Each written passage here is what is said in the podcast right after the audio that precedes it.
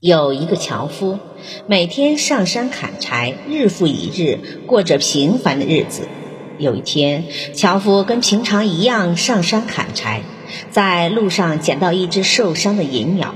银鸟全身包裹着闪闪发光的银色羽毛。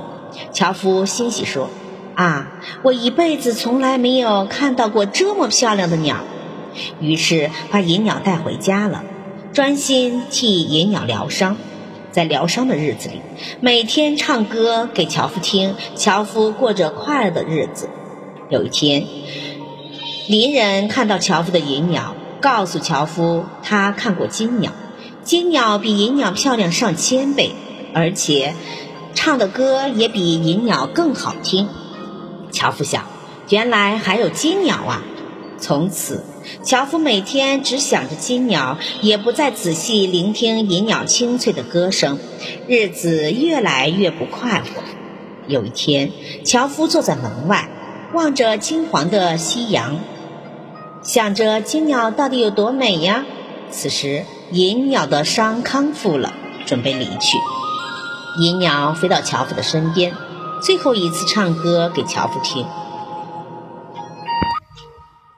樵夫听完，只是很感慨地说：“你的歌声虽然好听，但是比不上金鸟；你的羽毛虽然很漂亮，但是比不上金鸟的美丽。”银鸟唱完歌，在樵夫身旁绕了三圈告别了，向着金黄的阳光飞去。樵夫望着金银鸟，突然发现银鸟在夕阳的照射下变成了美丽的金鸟。他梦寐以求的金鸟就在那里，只是金鸟已经飞走了，飞得远远的，再也不回来。人常常在不知不觉中成了樵夫，自己却不知道，不知道，原来金鸟就在自己身边。只希望大家不要无意间变成樵夫。这个故事告诉我们。